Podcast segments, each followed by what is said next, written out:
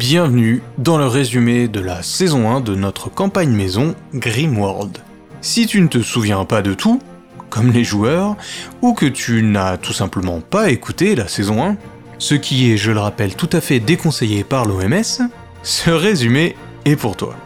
Notre maître du jeu, Kik, s'occupe de tout. Et peut-être que je reviendrai faire des commentaires façon DVD bonus. Prends ton plaid, ferme les yeux, imagine un feu crépitant et laisse-toi guider par une sorte de grand-père castor qui te raconte une histoire. Comme tu le sais, dans le monde de Grimworld, les légendes deviennent parfois réalité. Tout a commencé dans la forêt noire, située au sud du monde connu du royaume de Valombo. Au beau milieu des bois, nos aventuriers se sont retrouvés pour prêter main forte au petit chaperon et à sa grand-mère, Mère Gland. Ainsi, Archibald, un médecin itinérant, attiré par tout ce qui brille, Joué par Mathieu, Céris, une guerrière prête à protéger le veuf et l'orphelin, joué par Lily, et Elimas, un jardinier qui a plus d'un tour dans son sac, joué par moi-même, Adrien, et je suis même magicien, mais ça on ne sait pas au début. se sont assemblés pour affronter les dangers de cette forêt. Ils ont fabriqué un remède pour venir à bout des étranges maux dont souffrait Merglan, tout en faisant mystérieusement rajeunir Elimas auprès d'un lac peuplé de fées. D'une vingtaine d'années à 16 ans. Mais c'était mérité, faut dire. Ils ont également détruit une mystérieuse orbe noire qui semblait amener de la noirceur aux habitants de la forêt. De retour de leur mission, ils tombent nez à nez avec la troupe du Hamelin, une équipe de saltimbanques menée par un illustre personnage, un homme prénommé Baliberne. Ils ont également rencontré la mystérieuse Chiara, voyante ayant révélé le destin à nos aventuriers. Après avoir sauvé le spectacle de la troupe, Rose, la femme d'Archibald, a dû mystérieusement quitter le groupe. Et comble de cet événement, Archibald n'a plus aucun souvenir de son amour. Et il y a une malédiction derrière ça, s'il se souvient de sa femme Rose, il deviendra complètement fou. Au même moment, nos aventuriers ont été missionnés par Chiara pour réaliser une mission auprès du roi du royaume, Roger Ier. Après quelques péripéties avec un rat, Répondant au doux nom de Michel Sardou, nos héros se sont enfin retrouvés à la cour et Céris a laissé le seigneur boire une mystérieuse potion. Ce n'était pas son intention, mais le roi, empoisonné, a sombré dans un mystérieux coma. Ils ont donc été arrêtés par les gardes du palais et jetés en prison. Ils y ont fait des rêves étranges où ils ont dû crapahuter dans les profondeurs du château. le fameux épisode scatologique.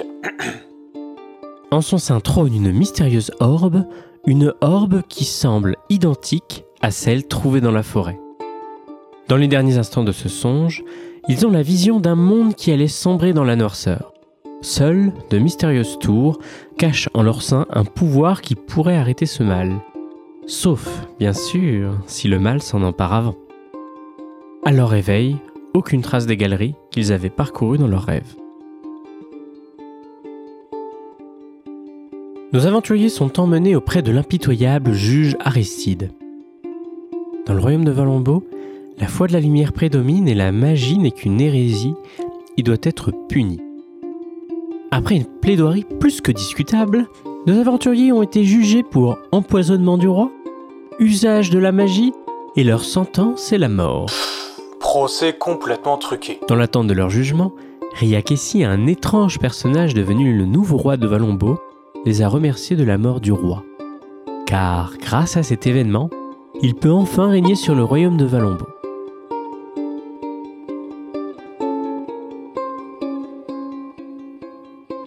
Après 20 mois à pourrir dans les geôles à attendre la mort, une mystérieuse aventurière missionnée par Baliberne a fait exploser les murs de la prison pour les libérer. Cette mystérieuse aventurière avait pour nom Rayleton. Elle leur a transmis l'information qu'une des mystérieuses tours avait été localisée non loin de la ville d'Aoulef et qu'elles allaient les y conduire. En chemin vers cette ville qui se situe au nord du royaume de Valombo, dans le désert des sables du temps, nos aventuriers sont tombés sur les adeptes de la science infuse. Un groupe de scientifiques venus d'une région lointaine et usant des progrès de la science pour asseoir leur domination.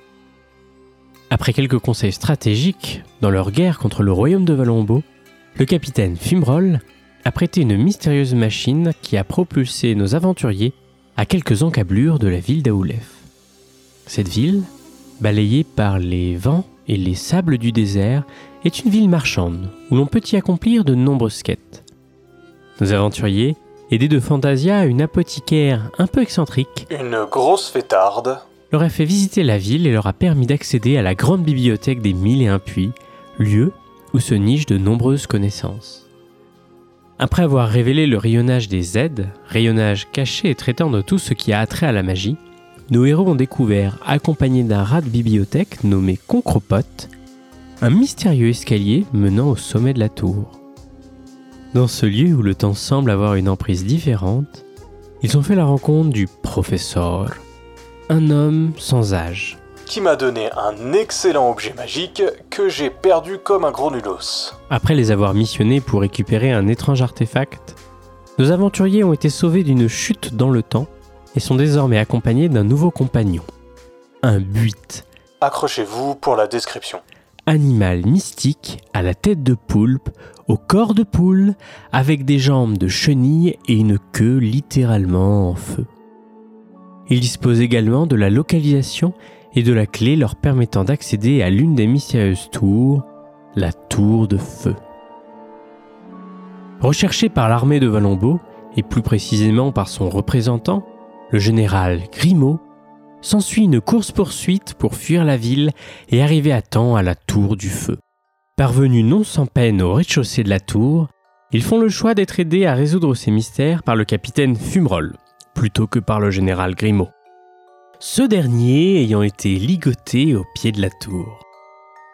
Après avoir gravi et franchi les différentes épreuves de cet édifice, nos aventuriers font face à l'orbe de feu qui est en train de se faire corrompre par la noirceur du monde.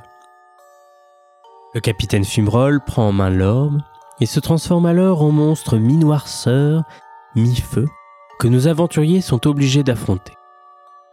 Après une bataille plus qu'épique, nos aventuriers ont réussi à battre la créature et à récupérer l'orbe de feu. La suite de l'aventure reprend quelques jours après cet événement, à quelques encablures à l'est du désert des sables du temps, dans un bois.